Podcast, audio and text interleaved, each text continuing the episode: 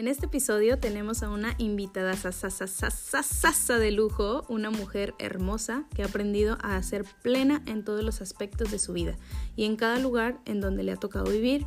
Además es una inspiración para muchas mujeres sobre belleza, fortaleza y alegría. Recibamos con mucho cariño a Claudia Quinto. Bienvenida.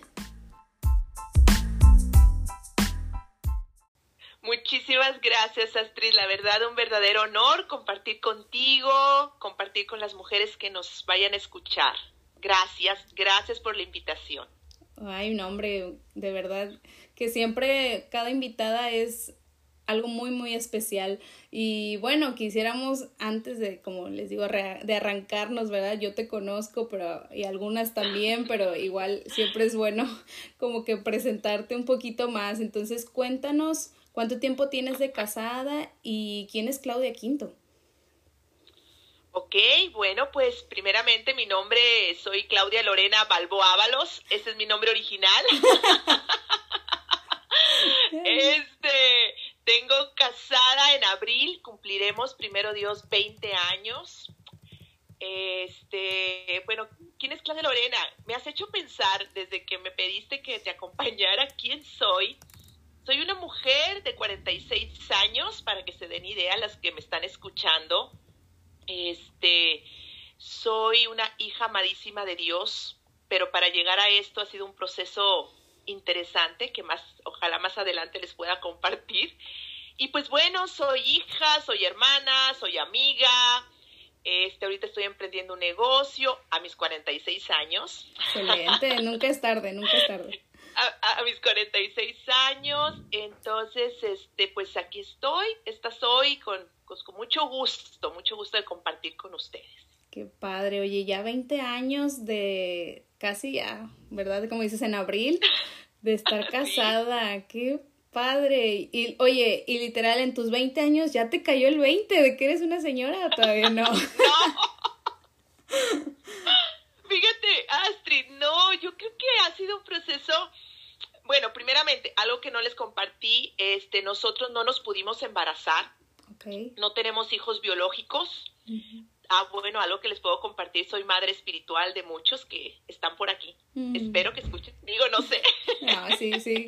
Pero no soy madre biológica, entonces no sé si eso me ha llevado a un proceso de no me sé señora, como, como no, con el contexto de señora, sí, ¿verdad? Más sin embargo, yo creo que desde el primer día de casada me he sentido esposa, como que anhelaba mi corazón eh, esta vocación que la discerní en su momento cuando yo era una universitaria y algo que anhelaba mi corazón era casarse. Entonces desde mi primer día de casada yo me siento como orgullosa de ser esposa de. O sea, y de hecho, y llamar a mi esposo esposo. En las noches que oramos el uno por el otro, pues le impongo la mano y le digo, Señor, te doy gracias por este esposo que me has dado. como si hubiera otro, no, pero no, no, pero como, ese, ese, gozo de decir, este esposo que, que me has regalado. Entonces yo creo que no es tanto el de ser señora, pero es el de ser esposa. Aunque, bueno, ahora que he entrado a mis 40 años, el título de señora lo he visto más como con una dignidad, como, wow, soy una señora de 40, soy una señora que he vivido un proceso de mucha restauración en mi vida, en, en, mi, en muchas áreas de mi vida. Entonces, yo creo que, fíjate, ahorita lo estoy pensando, Astrid, que sí, el hecho de entrar a mis 40 me ha llevado a considerarme señora, pero más como en una plenitud, como en un, wow, soy una señora de 40 años qué dignidad, qué honor. Gracias, Señor, porque estoy pudiendo envejecer con dignidad. Que ese es un tema que me apasiona. Envejecer con dignidad, que es parte de mi proceso de vida. Qué increíble, Clau. Qué increíble. Fíjate que ahorita me hiciste pensar, dirás tú como que, ay, sale, ¿no? O sea, a veces uno tiene un poco ahí como que programado qué va a decir, les confieso, chicas. Pero, o sea, también conforme vamos platicando, sale y me encanta esto que dices, una, el vivir como esposa, ¿verdad? Como que no solo el pensar de que, ah, ya me voy a casar y pues voy a ser una señora y como dices, a veces tenemos ese contexto negativo Y después voy a decir, el episodio se va a llamar de señorita a esposa, o sea, ¿verdad? No sé. Porque como dices, o sea, es un título muy lindo, o sea, que, bueno, si hay alguna soltera también que nos está escuchando, disiernan su vocación, dense el tiempo, porque es, es muy padre, es muy hermoso llegar a, a, estar casada con esa plenitud, como dices, con ese deseo, no solo como de chin, pues es lo que la sociedad me está indicando, ¿no? Como lo que sigue, sino que, oye, estoy casada, pero tengo esa plenitud y esa certeza que Dios me llamó a esta vocación, ¿verdad? Y, y por otro lado, me encanta porque dices, vivir el ser señora mm, como un título de dignidad y de orgullo en un sentido de qué padre, o soy señora, ¿verdad? A veces, bueno, al menos yo siento que cuando dicen es una señorona es como wow, de respeto, ¿no? Pero cuando es una señora como que eh, como que como decíamos la fodonga y así. Y no, realmente no, entonces Qué, qué padrísimo, o sea, y, y muchas gracias por también abrirnos los ojos en esa parte, ¿verdad?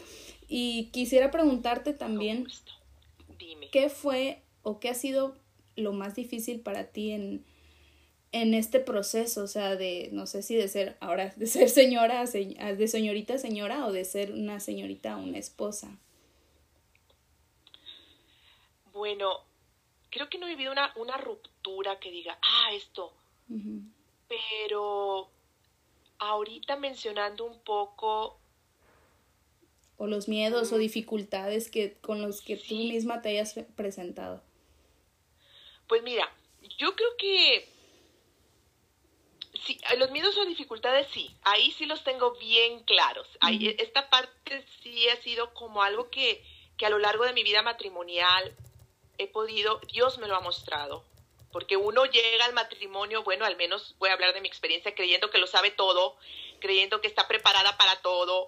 Ya había leído el libro de los hombres son de Marte, las mujeres son de Venus, ya sabía diferencias hombre-mujer. Yo decía, wow, no, estoy lista, no, no, hombre. no, no, no. Este, entrar al matrimonio a mí hay dos miedos en especial, o dos dificultades más bien que, que viví. Una fue mis expectativas personales saber que mi, mi matrimonio es imperfectamente perfecto, me encanta decirlo así, y quitarme la idea del matrimonio de Hollywood, quitarme la idea de los cuentos de Disney, porque realmente, aunque yo no soy tanto de la generación de Disney, ya soy más grandecita, pero sí me casé con esa idea de y vivirán felices para siempre. O sea, no habrá discusiones, entenderán, se leerán la mente, él sabrá lo que yo necesite antes que se lo diga, él será el romántico perpetuo. ¡Wow! ¡Qué, qué, qué, qué ilusa me diría mi esposo! sí te creo, sí te creo. Entonces, yo sí me casé con esas expectativas. Entonces, una de las principales dificultades fue darme cuenta que estas expectativas me estaban dañando a mí y a mi matrimonio y a mi relación con mi esposo, porque yo le exigía que cumpliera estas expectativas, inconscientemente, no era como, ah, quiero que, sino inconscientemente esperaba eso. Y las expectativas fue uno, y la otra dificultad que ha sido como muy claro en mi vida es mi perfeccionismo, es soltar el control. Yo creo que esas son las dos dificultades que he tenido como que aprender a decir, Señor, bueno, Dios me las reveló, porque yo pensé que yo estaba muy lista, ¿verdad? Para todo esto. Y yo creo que esas son las dos dificultades, Astrid, así mencionándolas como muy, muy directamente. Oye, fíjate que me hiciste acordarme yo cuando recién, fue de novia más que, más que casada, pero me daba mucha risa porque yo también esperaba de que la típica discusión, no sé, como que yo soñaba, pero se escucha bien raro, pero yo soñaba con bajarme del carro, así de enojarme con Emanuel, bajarme del carro, azotar la puerta, caminar así muy indignada y que él como que en el carro me siguiera, ¿no? O así como las películas de que fuera, no, mi amor. Viendo perdóname y no sé qué, y a veces hasta me imaginaba el panorama así bajo la lluvia y así todo dramático y llorando. La música, y la música. Sí, tirirín, así, ¿no? y, y entonces yo le decía a Manuel, a veces hasta les, decía, es que enójate, enójate, ¿por qué no te enojas? O sea, como que yo quería que me levantara la voz o me dijera, no sé, bien dramático, que vean, digo, mucho tiene que ver la historia, ¿verdad? De mi vida, ya después les contaré un poco más, pero, o sea, él me decía, tú haces eso y pues yo ahí te dejo, ¿eh? Me voy y yo ay, ¿por qué no te bajas y me ruegas o algo así? No, pero decía, es que no, no, no tiene caso eso que me estás diciendo. Y yo como que, ups, eh, o sea, como dices, muchas cosas, eh, muchas exigencias para ellos hacia nuestros esposos, hacia nuestro esposo es sobre lo que aprendimos en películas, en series, en dramas que hemos visto, ¿no? Es como dices, una exigencia inconsciente sobre lo que debería de hacer mi esposo. Y bueno, para eso como dices tú, es un proceso y cada quien debe de descubrir por qué, cómo, cuándo, dónde se originó esa, esa mala, ese mal aprendizaje, ¿verdad? Sobre, sobre lo, cómo debería de actuar él conmigo y cómo debería demostrarme su amor. Así es. Muy bien, Clau. Y entonces, y, pero ¿cuál ha sido para ti el mayor aprendizaje o aprendizajes en este tiempo de casada? Fíjate que el primero es permitir al otro ser él. O sea, realmente respetando su personalidad. Como te decía, por mi manera de ser, por mi temperamento, tiendo a querer tener el control, a, querer que las cosas sean a mi manera. Y he tenido que soltar eso, o sea, permitirle a, a mi esposo ser él con su temperamento, saber que él va a reaccionar diferente a mí, saber que a lo mejor, por ejemplo, este, algo nos, que yo creo que vivimos muchos matrimonios cristianos, católicos, es que a veces queremos compartir la, misma, espiritu, la, misma espiritualidad con el esposo. Digo, es muy bueno que ambos ¿verdad? compartamos el creer en un Dios, el vivir nuestra espiritualidad católica, cristiana, pero me refiero más a esas prácticas devocionales, que a veces, en mi caso, por ejemplo, pues yo tengo, tiendo a ser más devocional, mi esposo un poco menos, pero al principio, hermanas, uh, esto a mí nos causaba mucho, muchos conflictos porque yo quería que él hiciera las cosas a mi manera. O sea, ok, si yo voy a rezar el rosario completo, es que tú también. Es que si yo voy a rezar la novena a no sé qué santo, tú también. Es que me costó mucho, pero me costó mucho entenderlo de que él ama profundamente a Dios. Él es un hombre muy fiel a su oración personal. Él está ahí y es, tiene una relación con el Señor a su manera. Y él nunca me ha pedido a mí que me meta como a su, a su carril, ¿verdad? A por donde él va.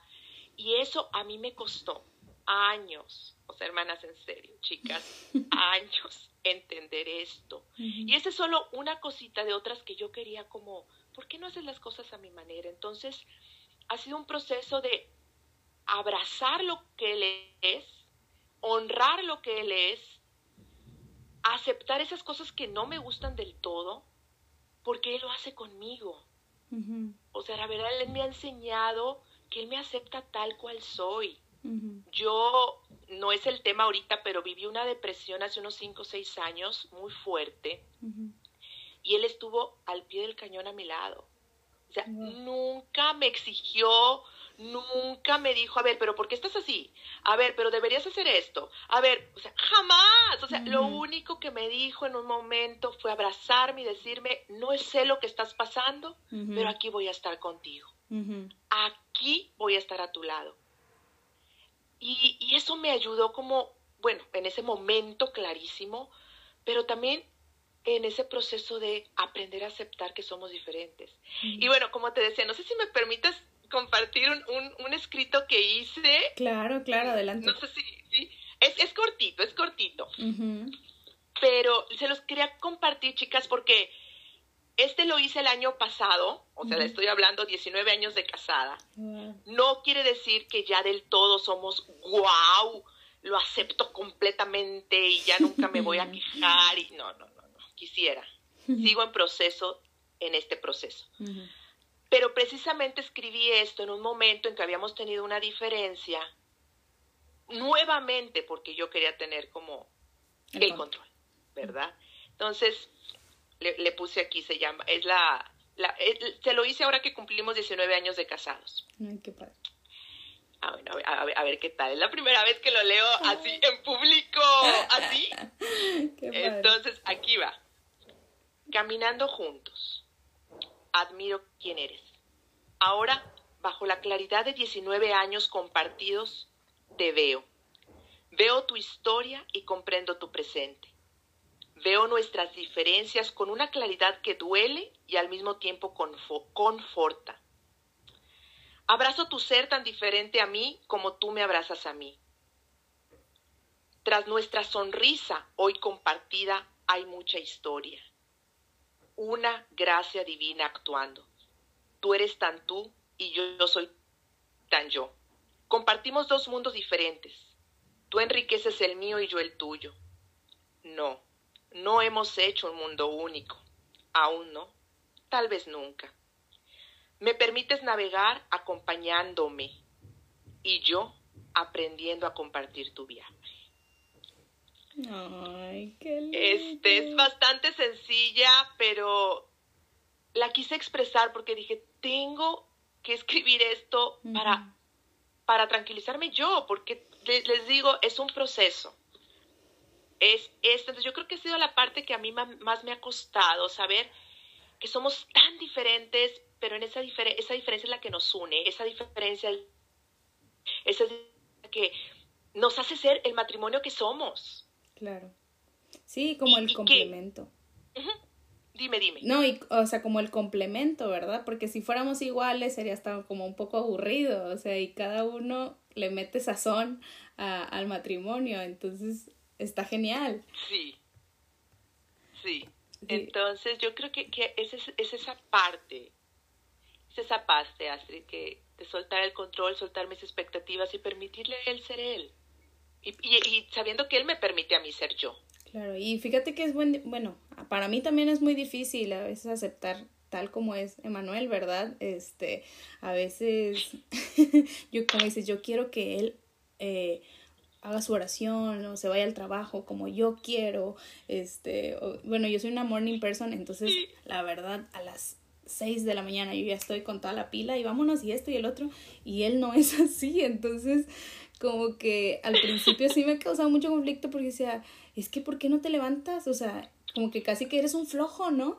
Y y no, realmente conforme fue pasando el tiempo, vi que su horario más, eh, una amiga le decía el Power Spike. Es diferente. Es a partir de las 6 de la tarde, de 6 a medianoche, una de la mañana, ¿no? Entonces, totalmente diferente a mí. Y claro, yo a las 9, 10 de la noche ya estoy así de que cayendo, ¿no? Y él es como, hey, no, levántate, no sé qué.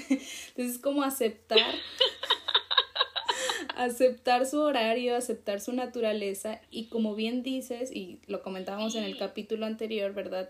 Es entender su historia, como lo decías bien en el poema, es con, conocer tu pasado, es aceptar tu presente, ¿verdad? Entonces yo creo que también como esposas podemos preguntar, o sea, a veces tenemos miedo o la duda de que, ay, pero se supone que ya soy su esposa y ya debería de saber todo, y no es cierto, o sea, todos los días podemos aprender algo, ¿verdad? Oye, ¿por qué al, no sé, por qué tú sacas la pasta de dientes de esta manera?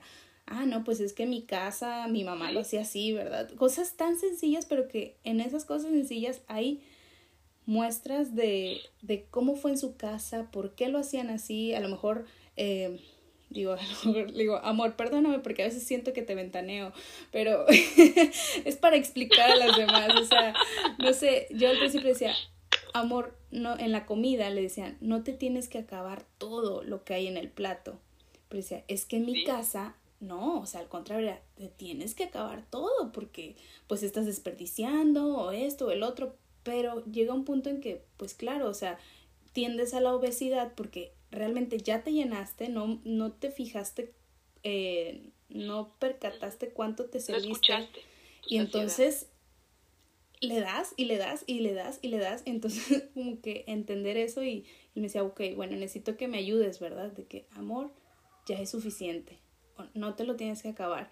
Y así a veces se lo digo, ¿no? A veces ya no le digo, nada más como que le agarra el brazo y ya él como que agarra la onda y dice, ok.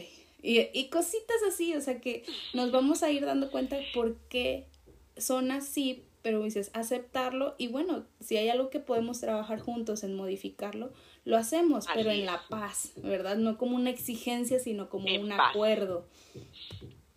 Entonces, súper. Sí, sí, sí. Muy bien. Oye, Claudia. Trabajando juntos. Así es. Fíjate que una vez me dijiste una frase que a mí me impactó muchísimo. Yo todavía era soltera. Y me quedé así de, ¿what? O sea, dijiste algo así como, mi esposo jamás podrá llenar mi corazón. Y en mi mente me quedé así como, ay, chis, ¿por qué no? Si se supone que sea mi esposo. Probablemente tenía esta, ¿verdad? Esto de Hollywood y así, mi media naranja, mi príncipe azul.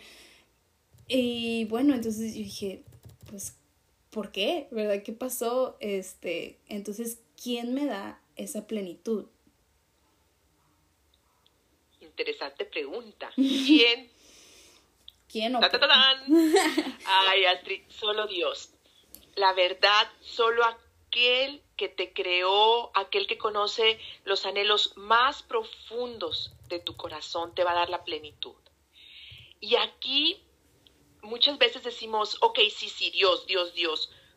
Pero voy a tocar aquí un, tema que va muy en la relación de buscar esta plenitud en Dios. Para buscar esta plenitud en Dios, yo tengo que tener pues una relación con papá Dios.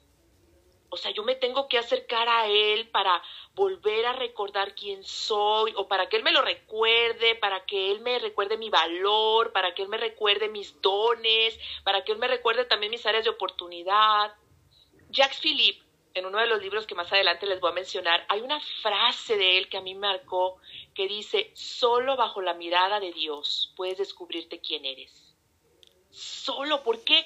Porque en esa mirada amorosa vas a poder verte con todas tus áreas maravillosas, pero también con aquellas áreas un poco oscuras. Pero si no tenemos esa relación con, con papá Dios, no vamos a, no vamos a poder alcanzar esa plenitud. Porque muchas, ¿a qué, me refiero con esto? A que muchas veces dices, bueno, yo sí oro, este, voy a misa diaria, eh, tengo mis devocionales, pero hay algo en mí, y, lo estoy hablando desde, desde mi historia, de lo que Claudia vivió, hay algo en mí que a veces me aleja de, de ese Dios porque es como, tengo la imagen de que es un Dios que es bueno con todos menos conmigo. Es un Dios que bendice a mi hermana, a mi amiga, pero a mí no. Es un Dios justiciero. Es un Dios, que, el famoso Dios que, que lleva un checklist de lo que hago bien y de lo que hago mal. Y si, y, si me hice cosas wow, pues puedo acercarme a mi oración así con gozo, pero si hoy por algo le grité a mi esposo o tuve un mal pensamiento de orgullo, de soberbia, ay no, no es que Dios ya no me ama.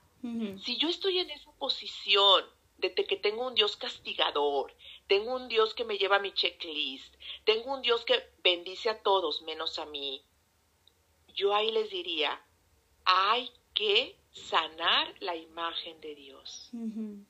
Y no porque la imagen, no porque Él esté mal, él, no, no, sino porque yo, por alguna situación en mi historia personal, introyecté una imagen equivocada de Dios. Tal vez porque muchas veces está comprobado de que tenemos a un Dios con la imagen de mi papá o de mi mamá terrenal. Entonces, pues muchas veces esa imagen está un poco, porque los humanos somos imperfectos, está un poco chueca y creemos que Dios es así. Si mis papás me exigieron de más, Dios me va a exigir de más. Si mis papás me decían te amo solo cuando me portaba bien, voy a creer que Dios me ama solo cuando me porto bien. Si, mm, no sé, mis papás me gritaban cuando cometí un error, se me caía un plato, se me caía un vaso, no sé, Dios me va a gritar, me va a castigar cuando cometo un error. Entonces, si yo tengo esa imagen equivocada de Dios, no voy a poder entrar en plenitud y decirle, papá Dios, mi abba, aquí estoy, quiero vivir en esa plenitud de hija tuya. ¿Por qué? Porque le voy a tener miedo. Claro, que... Le voy a tener miedo.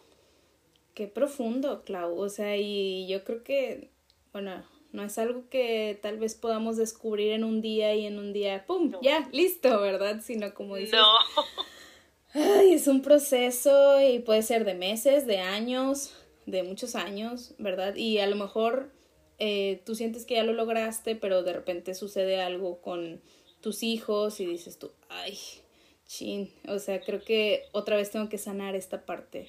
O pasa que, no sé, tus papás están más, eh, eh, ya son mayores de edad y, ay, chin, tengo que volver como a sanar. O sea, como que a veces hasta por etapas, ¿no? O sea, o de que, por ejemplo, esto de, aún no tengo hijos, ah, Dios todavía no me ama lo suficiente, o sea, como que uno empieza este, con esas ideas, ajá, y, y, y, se siente mal por sentirse mal. Así que Manuel siempre me, como que me dice, es que usted, tú te sientes mal por, hacerte, por estar mal, pero pues acepta que te sientes triste, ¿no? O sea, como sé paciente contigo misma. Y entonces, de repente me hizo como que pensar en cuándo sé que me tengo paciencia conmigo misma o cuando sé que me tengo lástima a mí misma.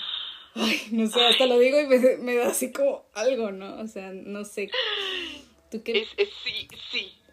Sí, porque sí, sí, como, bueno, quiero nada más retomar esta parte. Sí, es un proceso, chicas, es un proceso de, primeramente, yo creo que todas anhelamos la plenitud porque estamos llamados a eso. Juan 10:10, 10, yo he venido para que tengas vida y la tengas en abundancia.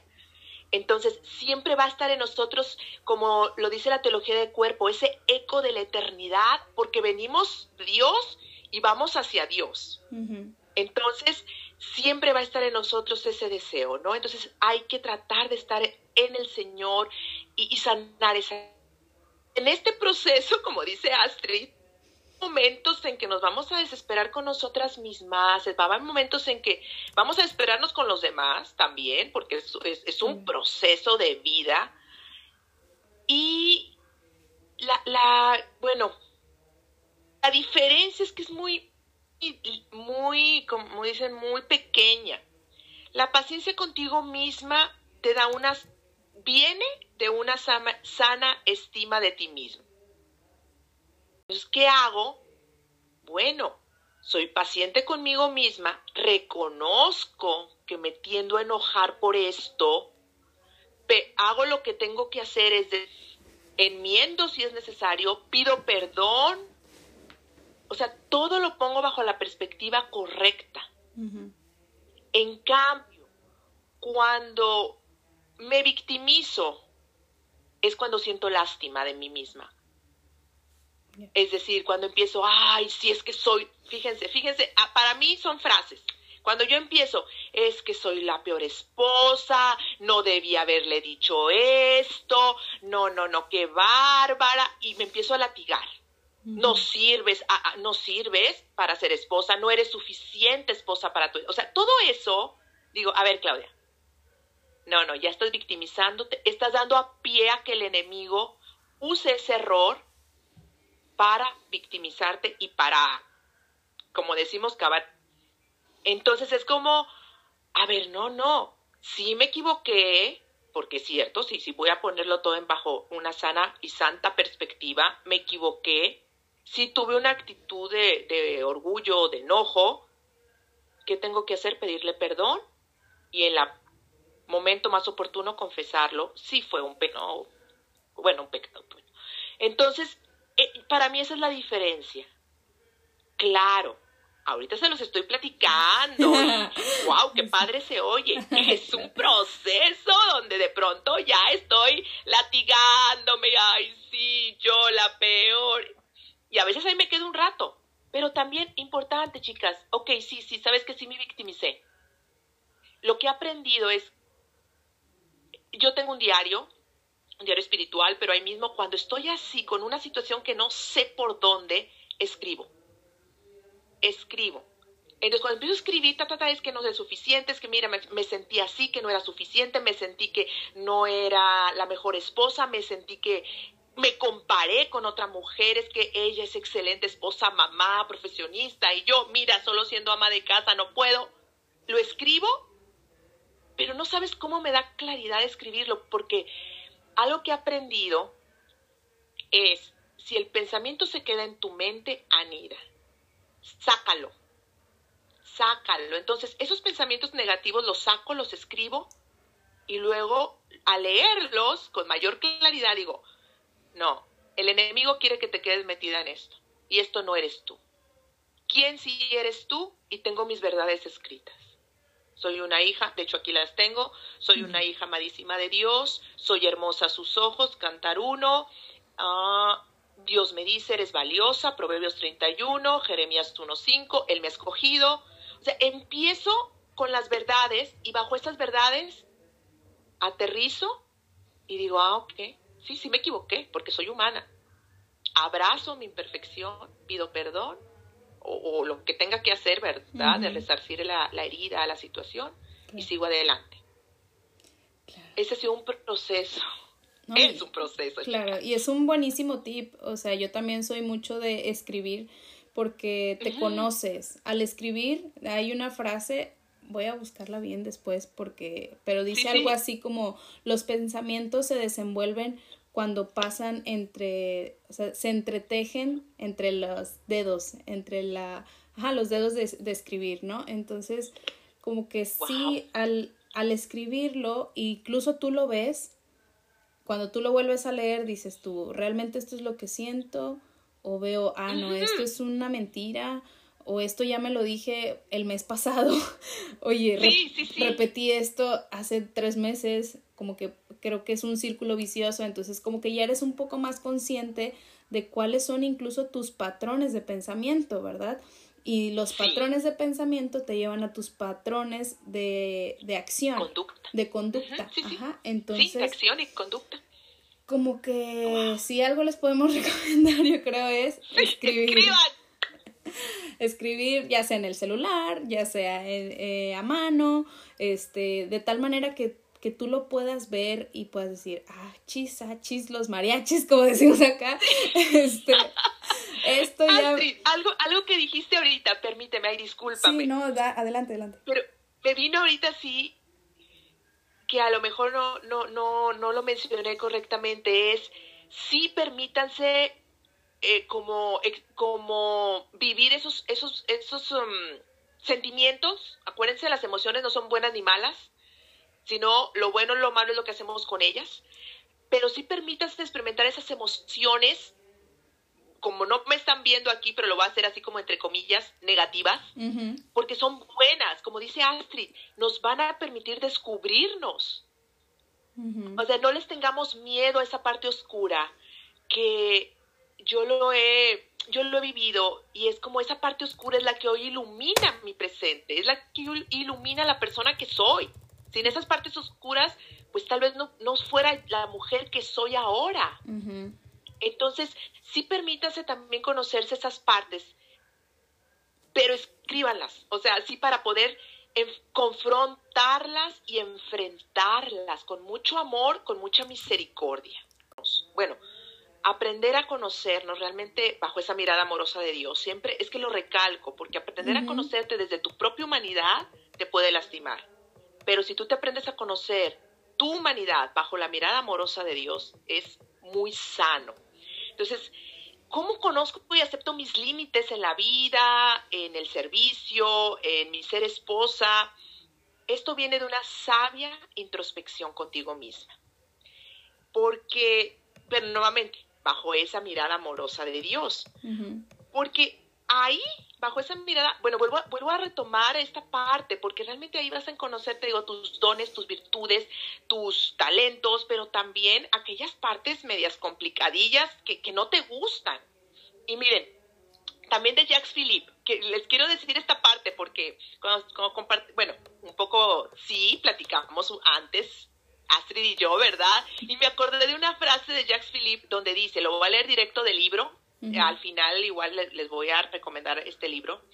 Dice, bajo la mirada de Dios nos sentimos liberados del apremio de ser los mejores, los perpetuos ganadores, y podemos vivir con el ánimo tranquilo, sin hacer continuos esfuerzos por mostrarnos como en nuestro mejor día, ni gastar increíbles energías en aparentar lo que no somos bajo la mirada de Dios podemos sencillamente ser. Y eso es lo que Dios quiere. Entonces, si tú te conoces como eres, vas a poder poner sanos límites. Y aquí voy a, voy a tocar un tema, ah, lo voy a dejar, ¿verdad? Es mi lo que yo viví. No somos las supermujeres. Y con todo, la mujer de Proverbios 31 tenía sirvientes, ¿ok?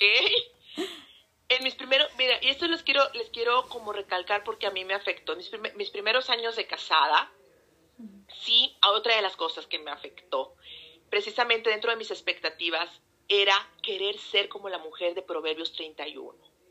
Este, me, animaba, me animaban personas a mi alrededor como, sí, la mujer de Proverbios 31, que se levanta a las no sé qué de la mañana y se acuesta a última hora y tiene la casa en orden. Y... Chicas, yo terminé frustrada yo terminé enojada con esa mujer de Proverbios 31 porque yo, Claudia Lorena, no puedo. Habrá mujeres que sí, y las respeto, las honro y las admiro, pero yo no puedo. Entonces, primeramente, me tuve que dar cuenta que yo no soy la mujer de Proverbios 31. Y otra cosa, un tip muy práctico para poner sanos límites es el horario que tengamos una agenda. Yo en universitarios yo creo que todas, muchas somos como que la agenda y el horario y nos casamos y como que la agenda no sé dónde queda, el horario no sé dónde queda. Y con hijos menos. Pero nos va a ayudar y con hijos menos. Ah, bueno, eso es bien importante. De hecho, cuando cuando estaba meditando en esta pregunta, sí pensaba, dije, haz un horario en base a tu situación de vida. Jamás te compares con nadie, porque solo tú sabes cómo está tu hogar. Solo tú sabes lo que se vive en tu casa. Y cuando, por eso hablo de una sabia introspección. ¿Por qué? Porque es conocerte tú, conocer tu casa, conocer lo que implica el orden en tu casa. Y ahora sí, en base a eso, ok, si mis niños están pequeños, pues probablemente mi orden en mi agenda, no sé, a lo mejor solo va a ser desayuno a las 8 de la mañana y comida va a quedar, no sé, no sé, no me ha tocado esta experiencia, ¿verdad? sí en base a lo que tú eres, por experiencia. Yo hace, con, viví, hace cinco o seis años, desarrollé, porque fue una depresión pues emocional, física, todo, desarrollé una fatiga. Eh, esto implica que mi cuerpo no tiene la energía gracias a Dios estoy recuperándome súper bien. Ya está en un 80% más o menos. Mucho mis horas de dormir. Mucho. De 7 a 8 horas. De preferencia no desvelarme. Dormir un poco de siesta. Para que mi cuerpo esté al 100. Si no, ando agotada. Y pues bueno, yo siempre he dicho, una mujer agotada es una mujer emocional porque no controla las emociones y bueno, es otro tema, otro tema, yo sé que Astrid por ahí lo tiene, pero lo que voy es que me costó mucho aceptar primero que estoy en una situación de fatiga adrenal, ¿verdad? Y darme cuenta que yo no puedo tener mi horario como lo tiene a lo mejor una chica, una señora, una hermana con la que yo sirvo, eh, bueno, mi esposo y yo servimos eh, con universitarios, ¿no? Y pues sirvo con otras mujeres casadas, todas ellas tienen hijos. Al principio me costaba mucho a mí ver que ellas podían desvelarse hasta las 11, 12 y al siguiente día levantarse a las 6 para irse a trabajar.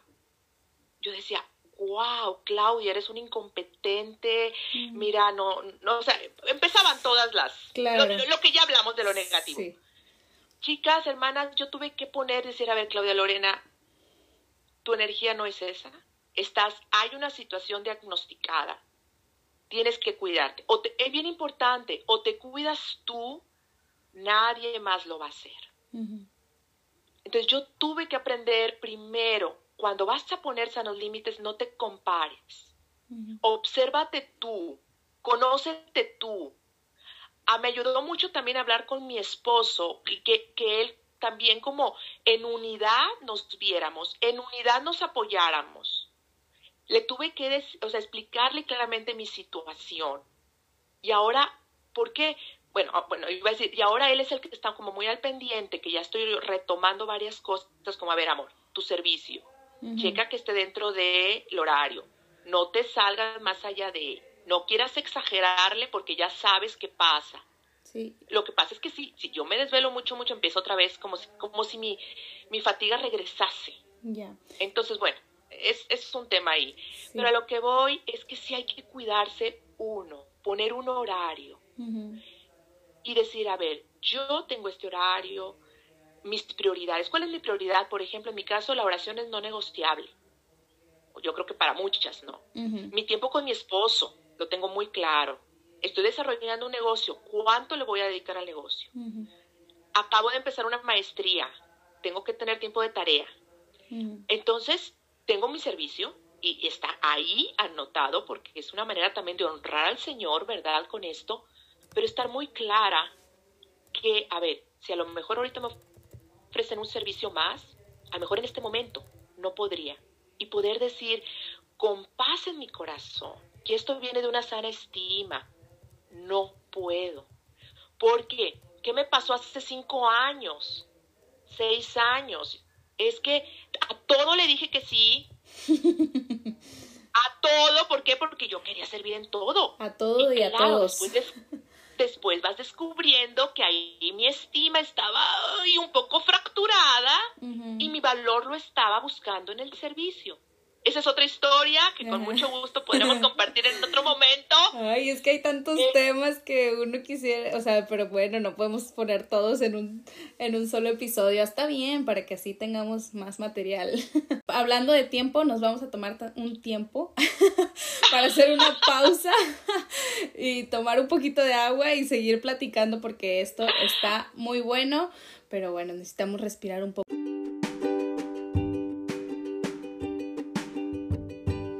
Recuerden, amigas, que de ser señorita señora es lo mejor que te ha pasado hasta ahora. ¡Vámonos!